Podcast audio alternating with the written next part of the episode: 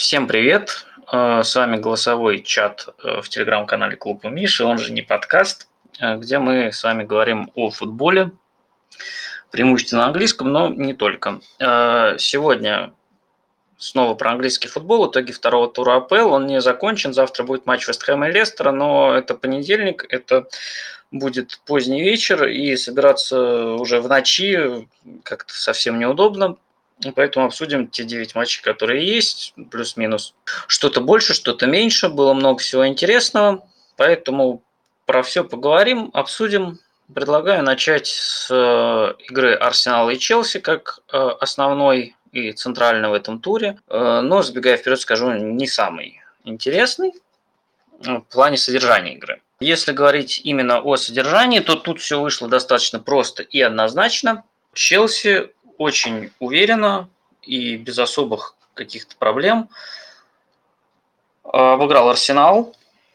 Э, что меня удивило больше всего, то что элементы, которые проходили у Челси в игре с Кристал Пэлас в первом туре, когда они э, растягивали четверку защитников, э, образуя пятерку в последней линии, и защитник крайний Кристал Пэлас должен, ну, он выдергивался и образовал, образовал зону между ним и центральным защитником, куда врывался игрок Челси. Э, с Кристал Пэлас Челси на самом деле создал не так много прям явных моментов, но доминировал серьезно. А сегодня к этому доминированию добавилось очень большое количество моментов. Э, при этом э, у Арсенала без мяча Гранит Джака опускался в линию обороны эпизодически пятым защитником и помогал, но когда этого не происходило, сразу возникали проблемы, особенно у Кирана Тирни, как уже, в общем-то, многие подметили, он просто разрывался между двумя игроками. Это видно в эпизоде и с первым, и с вторым голом. Как раз э, в эпизоде с первым голом Тирни сузил пространство и была компактная четверка, но остался свободным Рис Джеймс. На него пошел пас, он отдал на Лукаку, до свидания. В эпизоде со вторым голом э, там э, началось все с э, очень красивого эпизода на вообще на левом фланге, когда там сразу двух игроков Арсенала отрезали. Э, но в итоге э, Джак остался в центре, снова Тирни остался, сузил пространство, Джеймс остался один и забил у Арсенала были определенные позитивные проблески, мне кажется, но они были достаточно небольшие, непродолжительные, и, наверное, это не совсем э, то, о чем тут можно говорить, потому что ну, совершенно разного уровня команды, очень большой разрыв был сегодня. Ну и, конечно, надо отметить возвращение Лукаку, который э, вернулся очень здорово и индивидуально, и командно, и открывался под передачи, и, как всегда, принимал там ближе к центру поля с висящим на спине защитником, и мог еще забить, когда Лена спас и перевел в Ну, в общем, достаточно уверенная победа Челси. И совсем ну, неутешительный старт Арсеналу, у которого следующую субботу игра с э, Манчестер Сити, и выглядит это все очень неутешительно, скажем так. В целом, по игре такие впечатления. Вот. Ладно, давайте двигаться дальше, если если у кого-то есть что-то еще добавить по этому матчу, то welcome. Вот, но пока желающих нет, я тогда буду переходить к следующему матчу. Э, э, это Тоттенхэм Вулверхэмптон. Пойдем по горяченькому, так сказать, по свеженькому. Да, я напоминаю, что если кто-то э, хочет что-то сказать или не хочет, например, что-то говорить или чтобы его записывали, вы можете написать в чат или в личку мне и это зачитаем, это обсудим, вообще никаких проблем. Так вот, переходим к Тоттенхэму и Вулверхэмптону. Очень э, интересный, очень тяжелый матч. Мне очень понравился Вулверхэмптон. И очень неоднозначный матч, как я уже писал в своем канале, потому что, с одной стороны, Вулверхэмптон очень мощно давил, э, и наверное, создал все-таки, наиграл на гол, скажем так.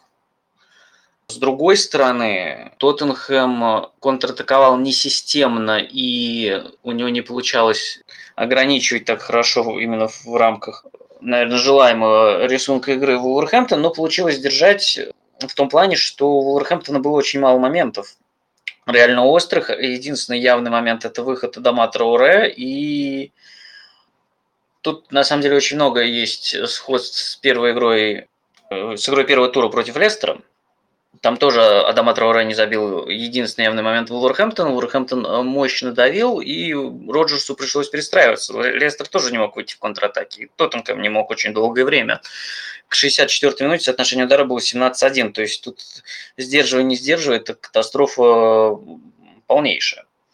Э, но те контратаки у Тоттенхэма, которые проходили, они были очень опасные. И даже при большой разнице по ударам средняя острота ударов у Тоттенхэма была гораздо выше.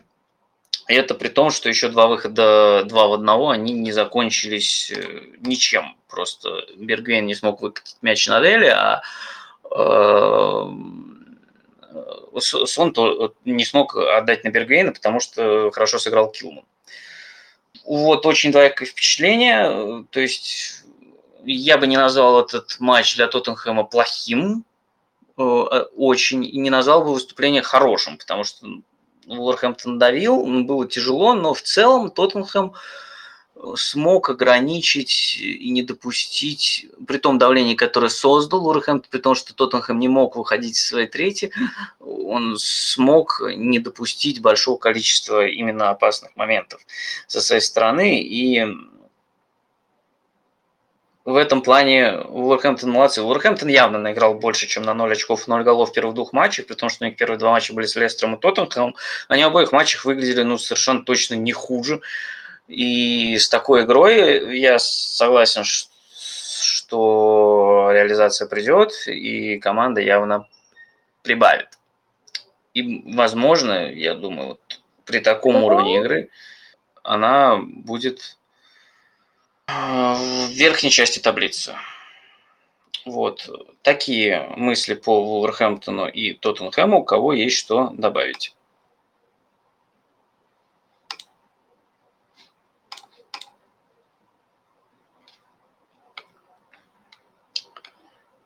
Я так понимаю, тут снова добавить особо нечего. Давайте двигаться дальше. И дальше я, наверное, возьму матч, который считаю самым интересным и зрелищным в этом туре. Это игра Лица и Эвертона. Поэтому, Гидаят, если хочешь, подключайся. Я пока свое мнение скажу. В целом по игре это пока, понятно, прошло мало времени, но всего вот второй тур, но из всех матчей этот самый динамичный, зрелищный, интересный. Лиц, э, как обычно, интенсивно давил, много владел мячом, но игра получилась достаточно открытой. Почему так вышло, я писал тоже в канале и дал ссылку на телеграм-канал Даниила Бабаева, Матеев Бомбили, очень хороший канал, подписывайтесь, если еще нет. Э, там как раз объяснялась причина такой открытой игры, и, на мой взгляд, э, в этой игре э, лиц из своего доминирования территориального владения и давления выжил недостаточно, а Эвертон был острее. Эвертон был острее, Эвертон создал больше опасных моментов, особенно в первые 15 минут второго тайма, когда у лиц были дыры в опорной зоне, и это приводило к моментам, э, которые возникали с правого в основном фланга или из опорной зоны, когда забивал Грей, был момент у Калверта Льюина, либо с правого фланга, когда еще один момент Калверта Льюина. И тут в этот момент э, Льюин не смог переиграть Мелье. Я думаю, что если бы вот не эти два эпизода, в которых Мелье вытащил откровенно лиц, э, скорее всего, ну, вернуться из такой ситуации по такой игре было бы тяжелее, но Лидс смог вернуться. И опять же, там по ударам, да, 17-17, по-моему, там по ударам было, но, по-моему, 10 ударов лица из-за штрафной. Э, Эвертон в целом хорошо справлялся с лицом и отвечал контратаками. У меня какое-то такое впечатление а об игре. Гидает, э, добро пожаловать и рад услышать со стороны Эвертона взгляд на этот матч. Привет всем. Я начну издалека немножко. Я, в принципе, согласен с тем, что ты сказал.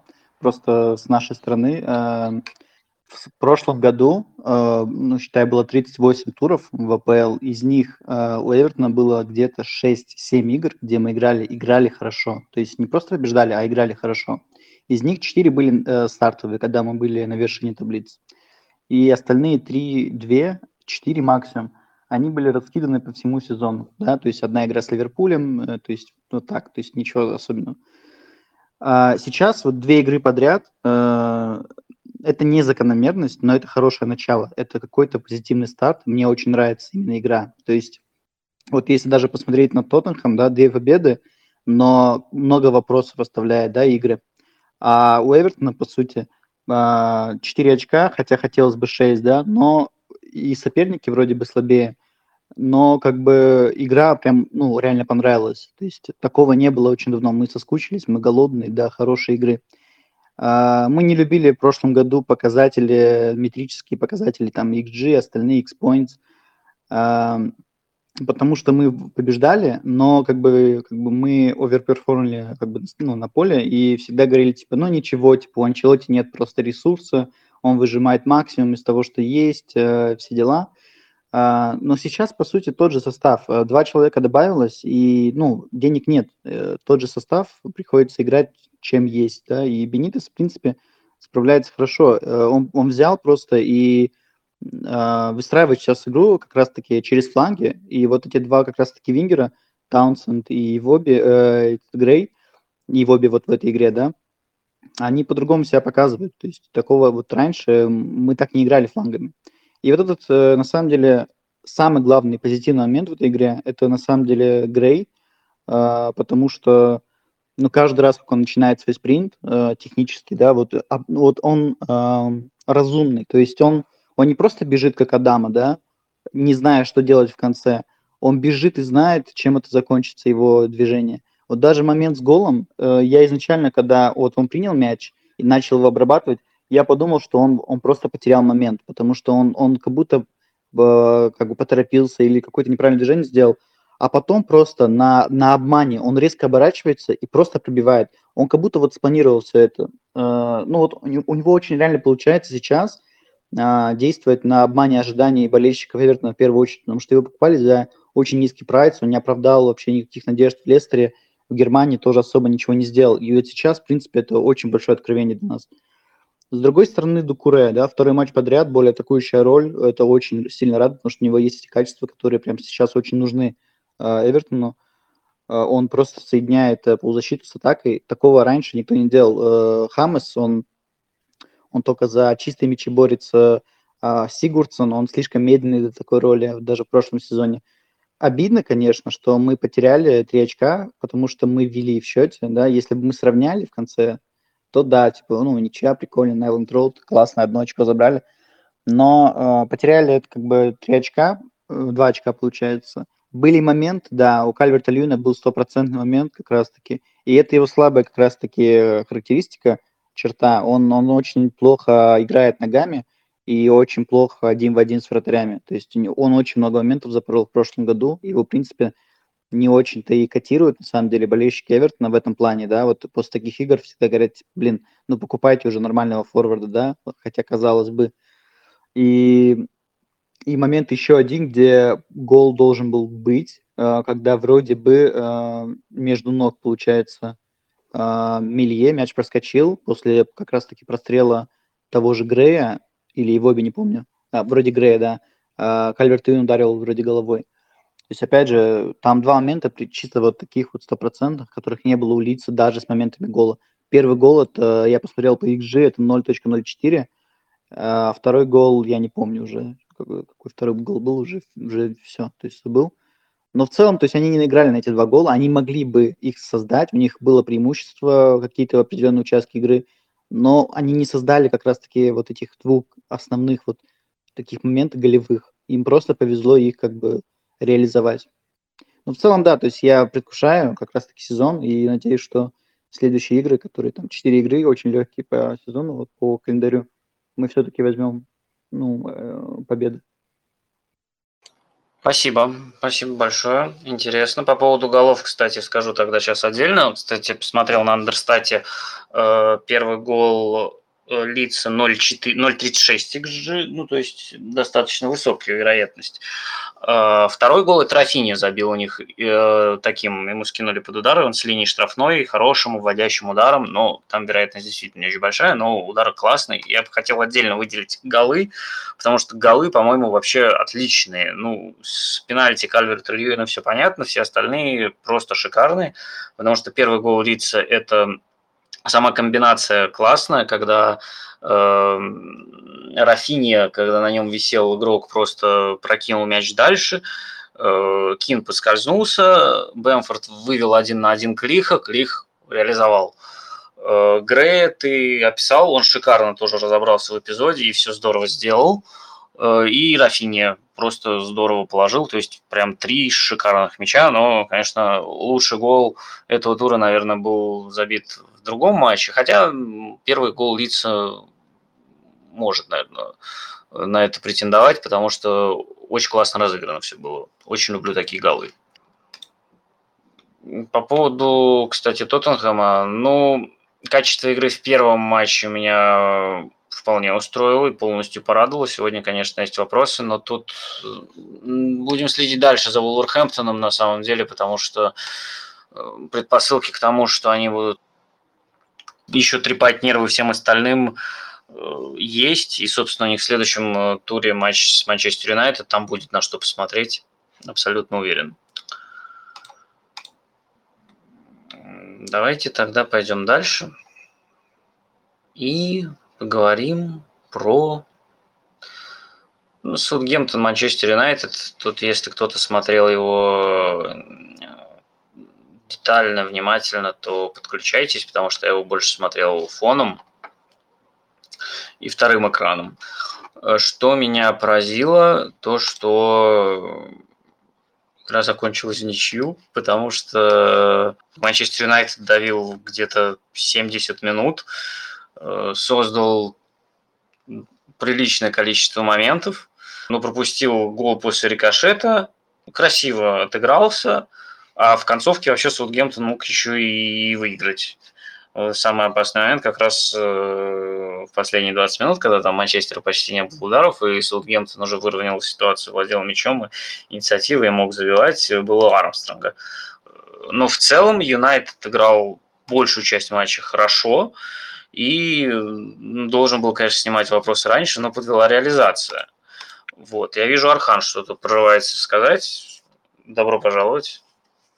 Всем привет. Да, я смотрел игру Манчестера, ну, очевидно, это мой клуб.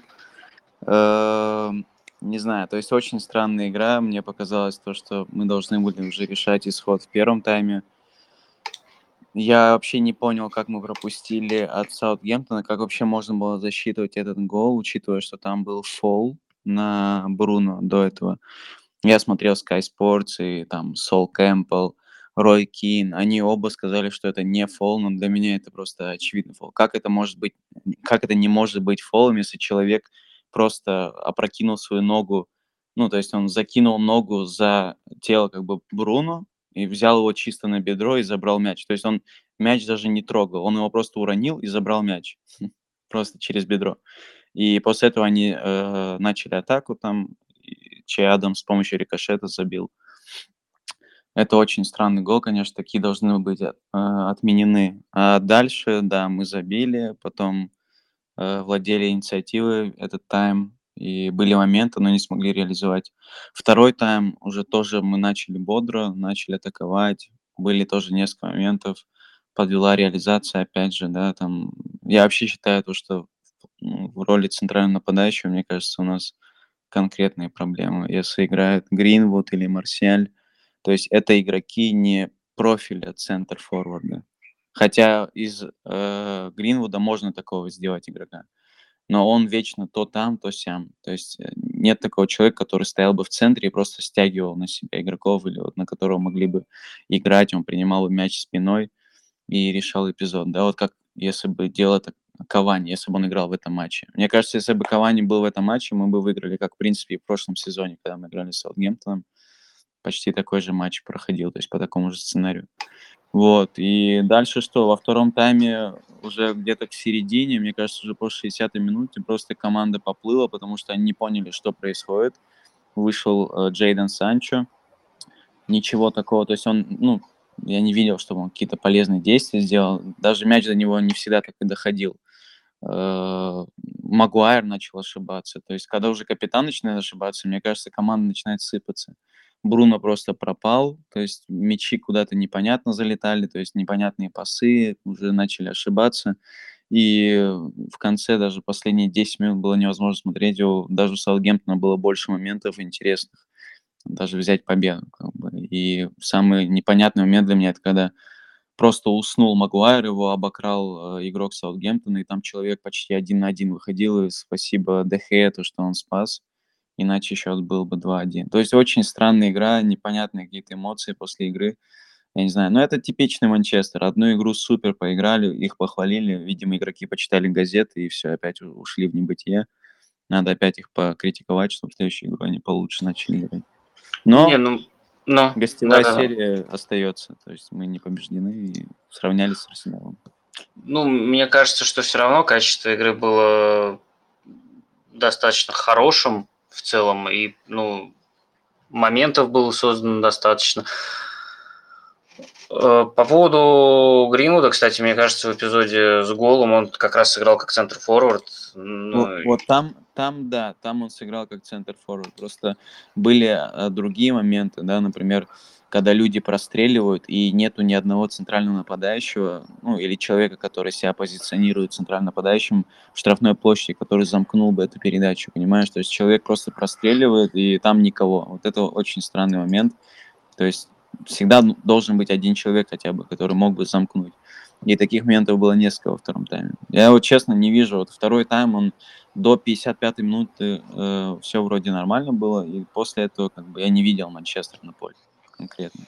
Ну, я смотрю, ну, как у меня по ощущениям, где-то, на, наверное, э, с 70-й минуты уже Саутгемптон прям, ну, во-первых, если до этого Манчестер он и мячом больше владел, и давил, и создавал, то после этого э, не было ни владения, оно подравнялось там почти 50 на 50, и там последние 20 минут 3-1 по ударам в пользу Саутгемптона, хотя понятно, что Манчестер хотел этот матч выиграть, и э, ну, у Саутгемптона в текущем его состоянии, наверное, хочется выиграть. Кстати, надо еще отметить, что где, а в начале второго тайма э, Саутгемптон же плохо проводит вторые таймы в последнее время. И в начале второго тайма Хазен Хьютер решил перейти на тройку центральных защитников. Он брал Тео Волкта и выпустил Ян Беднарек. Да. Ну, может, это как раз-таки спутало все карты нашей команды, потому что как-то вот так, ну, не знаю, не уверен, очень много ошибок. Матич ошибался, Магуайр, вроде такие игроки опытные, да, как бы от них не ждешь ошибок в такие моменты. Э, очень вот раздражает меня то, что Оля, как обычно, э, вот это он по-рыбацки как-то делает, слишком поздно он меняет игроков. Мне это не нравится совсем, то есть... Не, ну подожди, Санчо вышел за полчаса до конца. Ну, Санчо, да. А вот, например, на 85-й минуте зачем менять Лингарда? То есть, ну, можно было хотя бы на 10 минут раньше это сделать, да? Или... Выпускать Лингарда, да. Да, то есть иногда такое бывает, то, что как Фергюсон делал все время, да, когда последние там 25-20 минут вот надо просто делать вал на команду и выпускать игроков, да, рисковать, да, может там какой-то игрок получит травму и придется его менять, а неким будет, но все равно надо рисковать. И всегда Сульшер сохранит эту одну замену и уже вытаскивает, когда ну, не нужно, то есть вот, ничего это не меняет никакой погоды. Ну, не знаю, в общем, я не хочу сильно критиковать команду, это всего лишь вторая игра, просто Саутгемптон, такой Саутгемптон нужно обыгрывать. Это команда, мне кажется, в этом году она вылетит в чемпионшип. Посмотрим, тут вполне может быть. Ну, сейчас они вроде, ну, еще трансферное окно не закрыто, еще вроде сейчас покупают э, игрока из Торино и, э, может, еще кого-то купит, сложно сказать, но пока, да, команда не впечатляет совсем. Э, слушай, два вопроса. Почему, собственно, сегодня вышел Матич и что с Кавани? А, с Кавани просто обычно то, что он вернулся э, из сборной, и он, у него карантин, то есть он проходит, у него проходит карантин, поэтому он не может участвовать. Плюс у него же отдых еще проходит, поэтому угу. у него еще отдых не завершился с этого. То есть он по позже остальных вернулся, что ли? Да, да, да. У него Копа, из-за Копа Америки отдых плюс э, время карантина. Там, ну, просто в Тоттенхэме есть двое, ну, двое игроков, которые дошли до самого конца Копа, они уже играют, собственно, с первого они, тура. Да, ну, да Лос Эльсо и Санчес. Ну, то, что он на карантине, да, это сто процентов. Угу. Других, других новостей по нему не было. А насчет Матича, как бы я сам удивился, вроде бы первую игру начинал Мактомина, может, у него какое-то да, да. было, может, еще что-то, ну, не знаю, то есть Всякое может быть. Оля сам, наверное, пробует как-то тасовать состав, видимо, или еще что-то, пытается ротировать. Видимо, он думал, что выпусти Матича, и как бы не нужно будет жертвовать, например, Мактоминами, то есть в следующем туре, например, он поможет, будет более свежим, то есть не будет сложная игра на этом стадионе, как бы против этой команды. То есть вот так вот, я думаю. А особо таких причин не было. Я думаю, не было никаких новостей про повреждения или про травмы других игроков. Ну, понятно, понятно. Спасибо.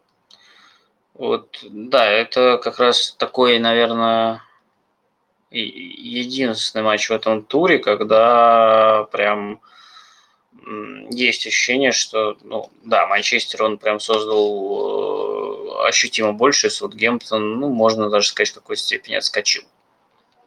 Да, но вот такие игры, я вот это хочу последнее добавить, то, что э, в итоге вот из-за таких игр и проигрываются чемпионаты. То есть вроде бы очевидная игра, где нужно брать три очка. И если терять очки в таких играх, то потом, ну, не хочется, знаешь, как бы надеяться на чудо, что кто-то где-то потеряет э, из сильных команд, например, в таких же играх. Ну, тут, разумеется, надо свое брать и от этого уже плясать. Тут уже ну, так бывает. Не, все равно все, не выиграют все, все матчи. Да, да. Вот. Кто-то очки команды будут терять, поэтому посмотрим. Но игра у Юнайтед пока вот по первым турам хорошая. Очень хорошая. Будем надеяться. Вот. Поэтому даже сложно сказать. Поэтому, наверное, я перейду к э, Ливерпулю с Берли. Матчу, который открывал этот тур – Ливерпуль в целом выиграл достаточно уверенно. А, у Бернли второе поражение, но в целом мне Берли понравился. Играл достаточно активно. Не могу сказать, что он прям запарковал автобус и отбивался 90 минут. Нет, они пытались э, контратаковать, они пытались встречать повыше. Ну, Ливерпуль в традиционном своем стиле с передачей крайних защитников э, Трента и Цимикаса сделал два мяча, мог забивать еще. Ну и Берли на самом деле мог э, и, я считаю, должен был... Он, во-первых, мог забивать при счете 0-0, и в концовке матча уже при счете 2-0 могли забить хотя бы один гол. Э, но в целом, конечно, Ливерпуль был намного сильнее – создал больше, там 27-9 по ударам, но что интересно, при э, доминировании Ливерпуля, в том числе и территориальном, 66%, э, на третье поле Бернли прошло 28% всех действий, на третье Ливерпуля 32%. То есть это не то чтобы сильно показательно, просто говорит о том, что Бернли не прижимался, старался с Ливерпулем играть достаточно активно что, конечно, заслуживает э, определенного уважения. Конечно, никуда не делись любимые там лонгболы Дайча и быстрые переходы в атаку забросами на Уда, от этого никуда не деться, понятно. Но в целом по первым двум турам команда оставляет э, приятное впечатление, но вот проигрывает, проигрывает Брайтону, причем если поражение было обидным, тут все вполне себе закономерно. Ливерпуль прям, э, ну вот, как и с Норвичем, если до гола Жоты еще были какие-то вопросы, и мог там и Бернли где-то на контратаке поймать и получше сыграть, то после, конечно, уже доминирование Ливерпуля было э, совсем уже серьезным, они там э, могли даже больше забивать, вот. но очень мощное выступление, и в этом плане очень интересно посмотреть на игру следующего тура. Она, понятно, будет центральной. Это Ливерпуль-Челси, потому что обе команды очень мощно, очень уверенно начали сезон по-разному, но тем не менее. И в этой игре, я думаю, можно будет увидеть э, какие-то интересные и тренерские решения, и, может быть, кто как попытается оголить слабости. Тухель, Клоп, ну, то есть, понятно, тут какие-то дополнительные интриги, я думаю, даже не нужны. Понятно, что Ливерпуль Челси – это топ-вывеска. Но э, абсолютно закономерная, уверенная победа Ливерпуля. По Бернли могу сказать, что за ними следить, ну, уж точно не скучно. Ребята интересно играют. Посмотрим, что будет дальше. У них в следующем туре... Кто у них в следующем туре? У них в следующем туре Лидс. Ну, посмотрим. Может быть, это даже будет весело. Миш, э, про Бернли вот хотела бы добавить, кстати. Э, я смотрел игру, и mm. меня именно интересовал mm. там не Ливерпуль, а Дуайт Макнил, потому что нас очень часто с ним связывали. Этим Все еще надеешься, что он перейдет? Ну, уже, уже уверен, что не перейдет, потому что, видимо, Берни запросил около 40 фунтов за него, и плюс они, ну, они не хотят отпускать его сейчас. У них вингеров всего два в команде, и будет третий вот э, из Леона, не помню, как его зовут. Макс Корне или вот что-то такое за О. там, 12 минут. Да, они Кор... они я вот что-то вот это упустил. Если они Корне купят, это прям интересно будет, потому что Корне по Леону это прям хорошо. Да, это усиление. И э, на самом деле вот Макнил, это я не ожидал от него такой игры, потому что я, я вообще не видел его в прошлом сезоне, я не смотрел игры Бернли. И я, когда узнал про интерес к нему, я смотрел на его статистику, она не впечатляла, да. Я понимал, в принципе, что это Бернли, и там мало, в принципе, моментов, и что он, в принципе, лидер по своим статистическим данным, но этого все равно было мало. И я посмотрел на эту игру просто, и в первом тайме, во втором его почти не было, он в, обороне отрабатывал, насколько я помню. Но вот в первом тайме он очень много острых моментов создал э, для Бернли, да, то есть относительно их уровня. Все остроты, которые были, э, типа у Бернли, они исходили как раз-таки от Макнила. И он реально обыгрывал фланг вроде Александра Арнолда. То есть он, он там реально штормил первую часть первого тайма, половину в смысле. Очень хорошее впечатление оставил, но опять же, да, то есть остальную часть игры он ну, не активничал особо в атаке, просто в обороне отрабатывал, причем добротно. Абсолютно согласен. На мой взгляд, э, а, а, однозначно лучший игрок Бернли этого матча. Э, он, по-моему, и вынос э, с линии ворот сделал в первом тайме если не ошибаюсь, когда там был момент у Ливерпуля. И действительно он там, ну, мы знаем, что тренд в обороне э, уязвим и не очень хорош, но Макнил этим очень хорошо пользовался. Э, и у него два удара по воротам, и у него четыре успешные обводки, это больше всех в команде, понятно, с отрывом колоссальным. Ну, то есть прям очень хороший матч.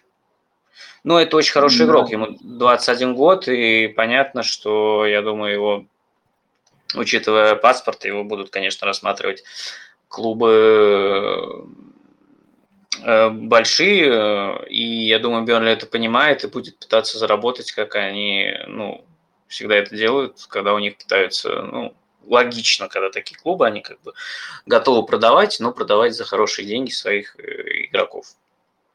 Надо просто дать вылет Бернли и там уже пытаться собрать Тарковский. Ну, как, как было в сезоне, по-моему, 14-15 или 15 короче, когда они вылетели, у них ушли Трипьер и Инкс. Вот. Но я не думаю, что сейчас Бернли вылетит, потому что система Дайчи, она работает хорошо, хотя она, вот я говорю, она, и Никита Васюхин это заметил в блокноте в своем посте, она видоизменяется, и Бернли играет активнее. Это, вот это для меня становится откровением, честно говоря. Очень интересно за ними наблюдать. Посмотрим, что будет. Вот, но если они покупают Корне, то это прям интересно. Это будет очень еще интереснее смотреть. Так, э, давайте тогда двигаться дальше. Совсем коротенечко, наверное, про матч Манчестер Сити и Норвича, потому что я даже не знаю, что там особо говорить. Норвич на Этихаде – это постоянно какая-то просто авоська мечей и безальтернативное доминирование Сити – у Норвича всего один удар по воротам и не так много действий в чужой трети, то есть они не могли справиться с прессингом Сити. Сити спокойно все разыгрывал и спокойно забил 6 мячей, один из которых был отменен. Кстати, в тему отмененного мяча. Тут вот Архан говорил про защитный гол Саутгемптона.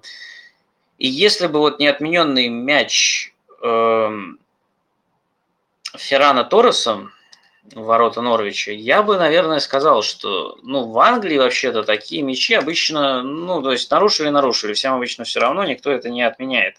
Но вот как раз вчера в матче Сити с Норвичем, по-моему, был первый э, такой эпизод с времен введения ВАРа, когда отменили э, ну, то есть началось все с нарушения на Рашица, и там через две передачи буквально Торреса вывели, и он забил. Я не помню, что в Англии так, ну, из-за таких элементов отменяли, из-за таких нарушений отменяли. Это было достаточно редко, если было. Вот. И поэтому действительно, ну, странно, что вот вчера, например, из-за такого нарушения мяч Манчестер Сити отменили.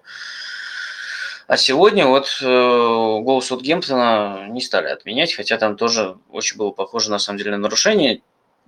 Сложно сказать, чем руководствуется, но это ладно, судейские дела, не будем особо в них углубляться, потому что можно в этом утонуть и не вылезти. Попробуем, ну, будем говорить про игру.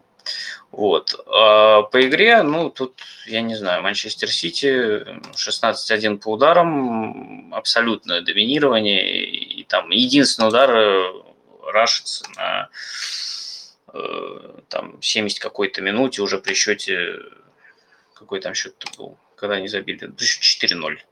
Ну, то есть вообще безальтернативно. Норвич э, ужасное начало чемпионата, но и начало с э, Ливерпулем и Сити. Это тоже, конечно, нельзя не учитывать. Вот, в следующем туре у них Лестер, господи, потом Арсенал, и только потом Уотфорд. Ну, в общем, короче, стартовый отрезок у Норвича никому из новичков такого не пожелаешь. Вот. Ну и я тут сейчас открыл карту э, по зонам действий. Я первый раз такое вижу, честно говоря. На третье Манчестер Сити было 8% всех действий. На третье Орвича 47. Это просто какой-то кошмар. То есть Фарки так э, и не придумал, что с этим делать. И Сити тоже забивал в стиле похожем на Челси, когда создавался перегруз в последней линии, образовалась зона между центральным и крайним защитником, туда врывался игрок и вот. Ну, то есть, все, тут не знаю, что еще говорить. Единственное, что можно сказать, что для такого доминирования Сити, хотя, наверное, это в данном случае не имеет такого уж большого значения, э, при таком доминировании Сити из 16 ударов у них 9 э, ударов из-за штрафной. Ну, наверное, многовато. Ну, хотя из штрафной 7 ударов с достаточно хорошей э, остротой. достаточно хорошими шансами на успех, поэтому я думаю, все у них нормально и абсолютно уверенное полное доминирование. Вот. Если кто-то что-то хочет добавить, то добро пожаловать.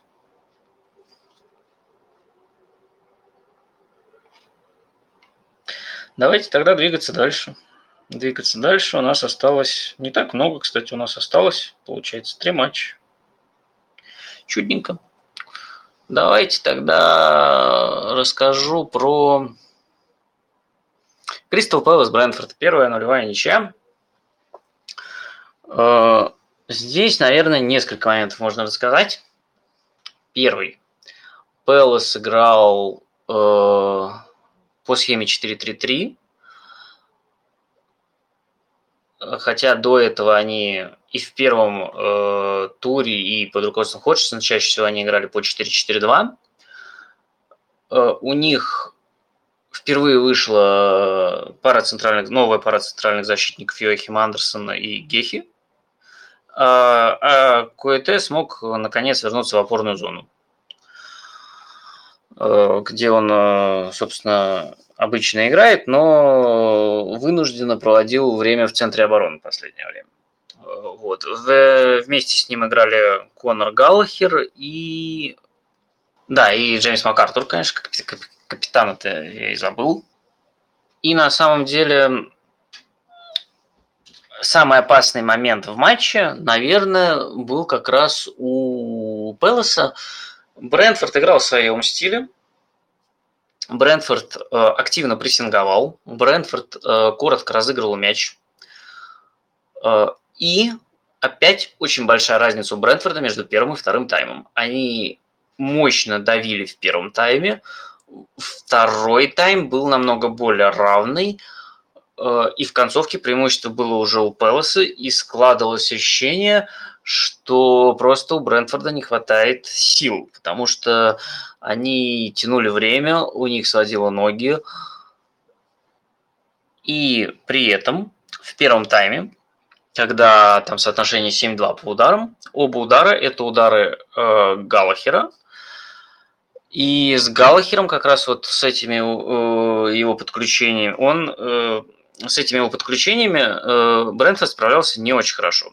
Э, с, подключался в зону между крайним э, центральным полузащитником, крайним центральным защитником и э, вингбеком. Он подключался через эту зону, врывался в штрафную вторым темпом и так и нанес, собственно, два удара, один из которых, по сути, это тот самый момент, который привел к удару в штангу. Во втором тайме, как я уже говорил, Брентфорд играл лучше, Пелос играл лучше, чем в первом, э, Брентфорд играл хуже и игра выровнялась, но как и в матче с Арсеналом, у Брентфорда работало его дополнительное оружие – это стандарты. Висенто Гуайта не всегда играл хорошо на выходах, и у Тоуни было два момента, когда он, наверное, ну не то чтобы должен был, но мог забивать. Один раз он просто пробил плечом, второй раз он опередил Гуайта, но не попал поворотом. В целом очень низовой и нулевой абсолютно матч, в котором мало что происходило. Вот, но можно подцепить какие-то интересные э, тактические и э, моменты и последить за командами, если вам интересно, во что они играют и чего от них ждать. По Брентфорду у меня есть вопросы, потому что очень большая разница, и с Арсеналом она была, и с Кристал Пэлас между таймами. Чем это вызвано, мне пока сложно сказать но я для себя вот это по первым двум турам наметил и постараюсь последить. Э, Пелос выглядит не так безнадежно, как мне казалось, и вот эти 4-3-3 эм, могут быть вполне рабочим вариантом с Бентеки на острие, за на фланге, там Шлупа, Мою, там на втором фланге это уже варианты возможны. Вот, но в целом команда выглядит не так безнадежно, хотя, конечно, Э, какое-то усиление, хотя бы в плане длины скамейки, им бы явно не помешало. Так, если у кого-то есть что сказать, то welcome. Так, у нас есть желающий. Давайте послушаем. Добрый вечер. Привет. Вас не... А, Привет. А, хотел спросить, а у Брэнфорда какие перспективы, на твой взгляд? Ну, в принципе, на сезон. На сезон, э, мне кажется, все очень просто. Если они, ну, перспективы, это борьба за выживание. Если они смогут остаться, это будет для них хорошо. Я не стал бы на фоне матча первого э, тура с Арсеналом делать какие-то далеко идущие выводы.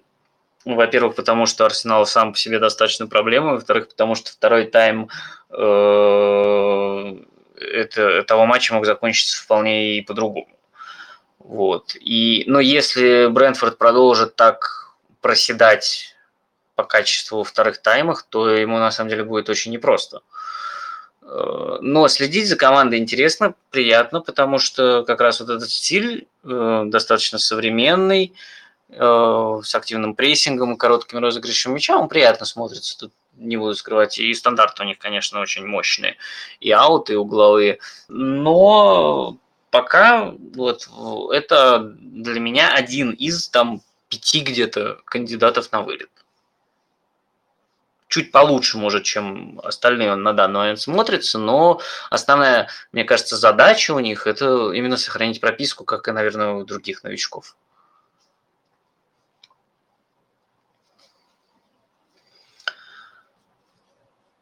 Так, если вопросов и замечаний нет, то давайте к Астон Вилле с Ньюкаслом перейдем.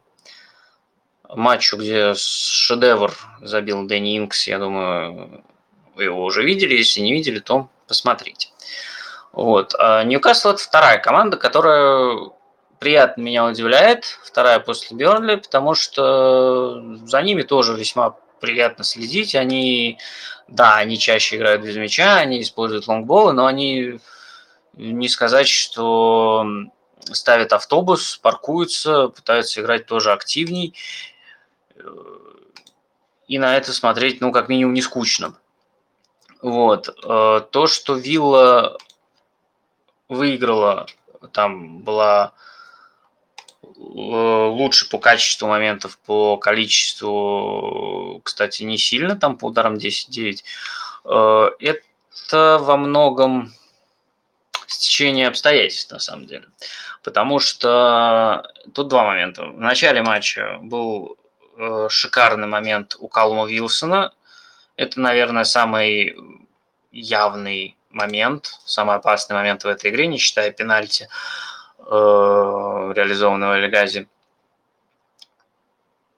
Во-вторых, пенальти, которое Ньюкасл тоже получил право на пенальти, когда Мартинес достаточно безрассудно э, сбил Вилсона, но из-за небольшого совершенно офсайда э, пенальти назначен не был. В этом плане Вилли повезло, что она не пропустила, с одной стороны. С другой стороны, оба мяча Виллы – это тоже, с одной стороны, исполнительское мастерство Инкса, с другой стороны, ну вот так вышло, что ну, удар Тайрона Минкса, нужно проговаривать с именами, чтобы не было путаницы, тем более с озвучной фамилией Тайрона Минкса и Дэнни Инкса, когда удар э, Тайрона Минкса попал в руку Джейкоба Мерфи. Э, в принципе, у Виллы были очень большие проблемы. Э, вот. Дэн, э, Дин Смит тут тоже решил перейти на 4-3-3 с Янгом на левом фланге защиты, тройкой с Луис Магиной и Рэмси, и на флангах Эльгази и, и Буэнди. Буэнди, в отличие от первого матча, играл начинал на правом фланге, потом, естественно, сваливался в центр. Но в отличие от первого матча, он уже не так часто заигрывался с мячом, когда там с Уотфордом были моменты, когда он брал мяч, тащил, упирался в защитников и глох там. В этом матче было меньше таких эпизодов. Пока по игре Вилли, Астон Вилла остаются вопросы. Ньюкасл приятно так порадовал. Э, он выходил играть по обычным 5-3-2, но в этом 5-3-2 было э, если говорить про двойку нападающих и тройку полузащитников, то, значит, нападающий это Вилсон и Сан-Максимен, полузащитники это Хейден, Альмерон, Виллок. То есть четыре из этих пяти игроков достаточно атакующие, которые могут убежать, ну, как минимум, в контратаку. Э, и иногда это получалось. Не очень часто, но в целом Ньюкасл э, смог и сам создавал, не, не очень много, но создавал моменты, и Вилла тоже не очень много создавала. Игра тоже в целом достаточно низовая была. И обе команды тоже очень мало атаковали через центр, всего 21% э, атак прошло через центр у Виллы, 22% у Ньюкасла. Вот. Э, в остальном Ньюкасл по-прежнему, ну, то есть, понятно, защищается в нижнем блоке неплохо, но вот пока э, достаточно интересно у него матч выходит.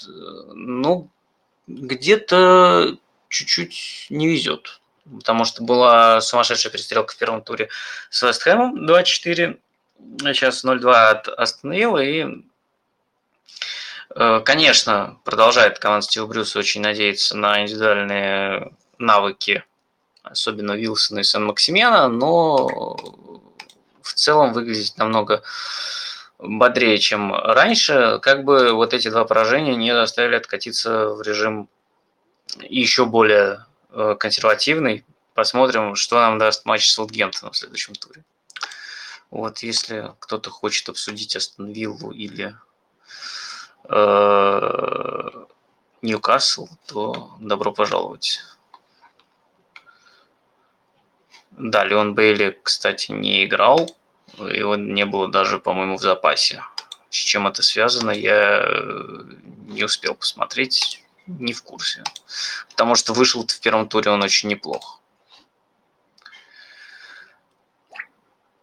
Вот. Ладно, тогда движемся дальше. Будем потихоньку уже приближаться к завершению, потому что у нас остался матч только Брайтона и Уотфорда. Э, и что мы тут видим? Мы видим, что, во-первых, у Брайтона все не так плохо с реализацией, потому что в первом тайме три удара, два мяча.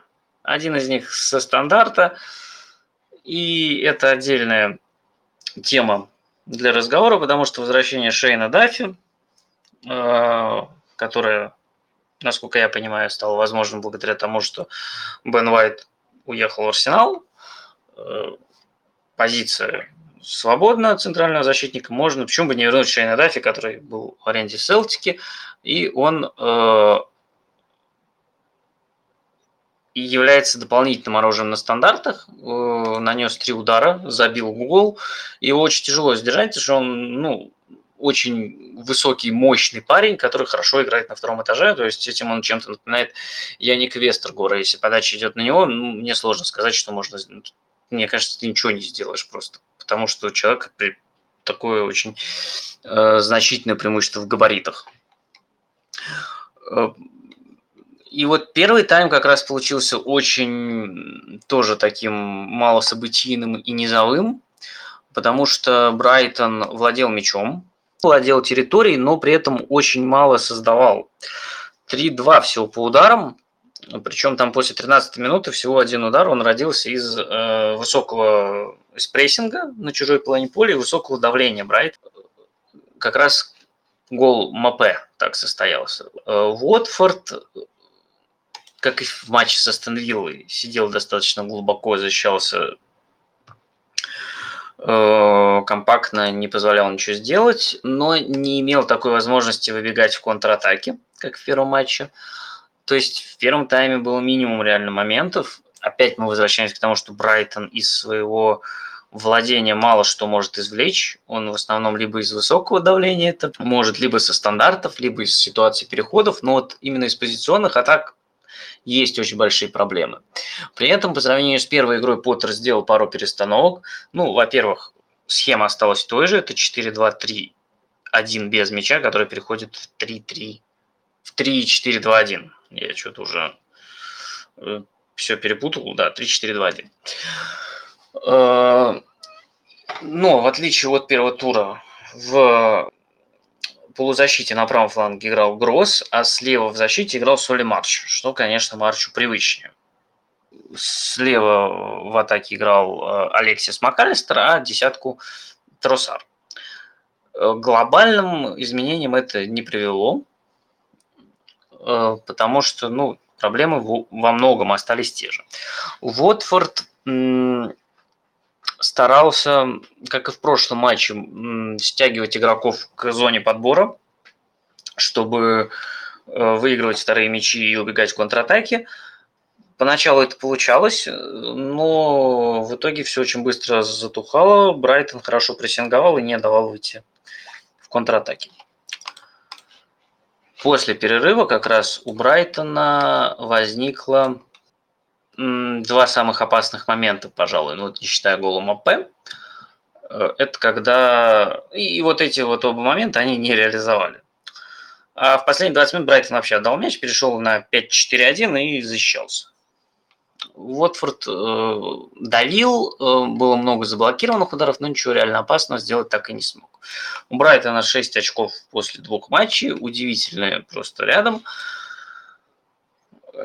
При этом полный порядок с реализацией, но есть очень серьезный повод для опасений, потому что в перерыве из-за травмы был заменен Ниль Мопе, который забил два мяча в первых двух матчах и в целом выглядел в полном порядке, но э, без него, возможно, будет тяжелее. Ну, потому что парень только нашел свою, свою вот эту свой ключик к реализации, хотя моменты, надо сказать, были более чем очевидные, но в прошлом это вообще никак не мешало Брайтону не реализовывать. Но тут вроде как нормально, но без него не получилось. Ни Аарон Конноли, ни Алексис МакАлистер оба своих момента не реализовали.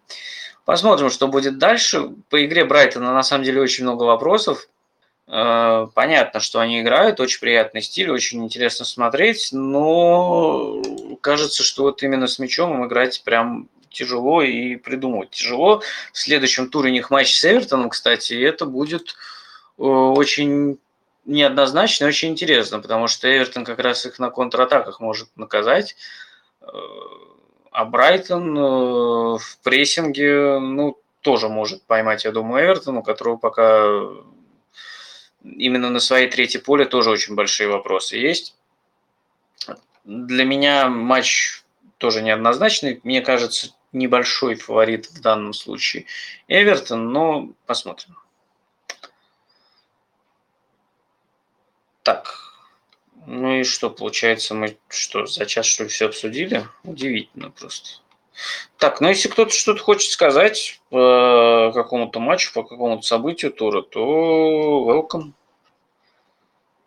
Или тогда будем уже завершаться.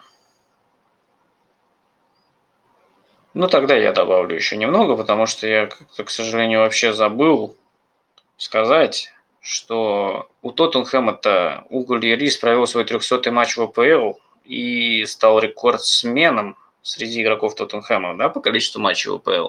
Побил рекорд Дарна Андертона, который держался с 2004, по-моему, года.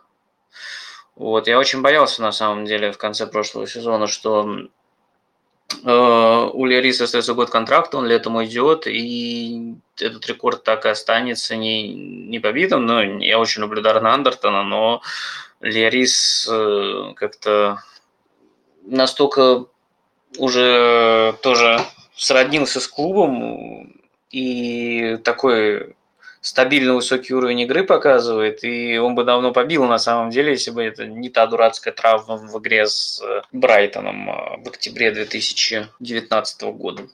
Э, но побил сейчас, побил совершенно потрясающим образом, отстояв на 0 с Уолверхэмптоном, вытащив команду, когда один на один выходила Дома Троуре. И я рад. Я рад, что и прошлый рекорд продержался достаточно долго, и что он принадлежал Дарну Андертону, и что Лиарис смог его обновить и сделал это красиво.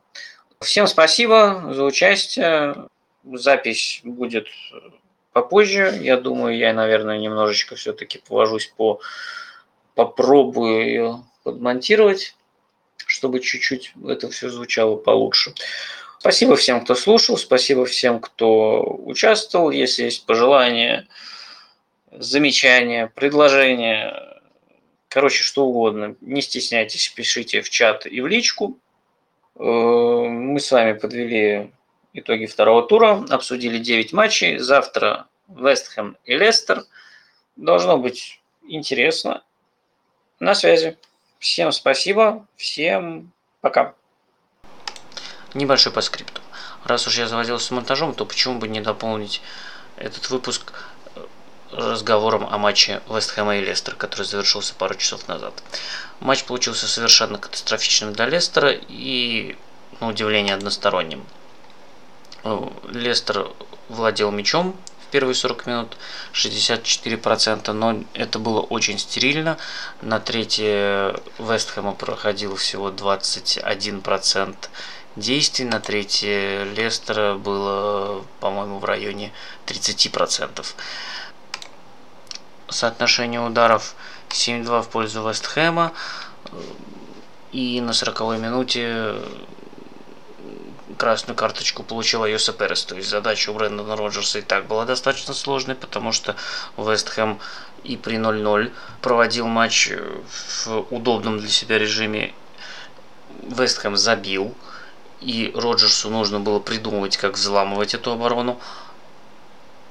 И не только владеть мячом и территорией, но и доходить до финальной трети и создавать моменты. Теперь ему все это нужно было делать, имея до одного игрока меньше, и это было намного тяжелее, и это не получилось вообще. Вестхэм совершенно спокойно контролировал и мяч, и соперника. После удаления соотношения ударов 12-3 гол Тилеманса не особенно вытекал из логики игры. Это единственный момент Лестера в этом матче.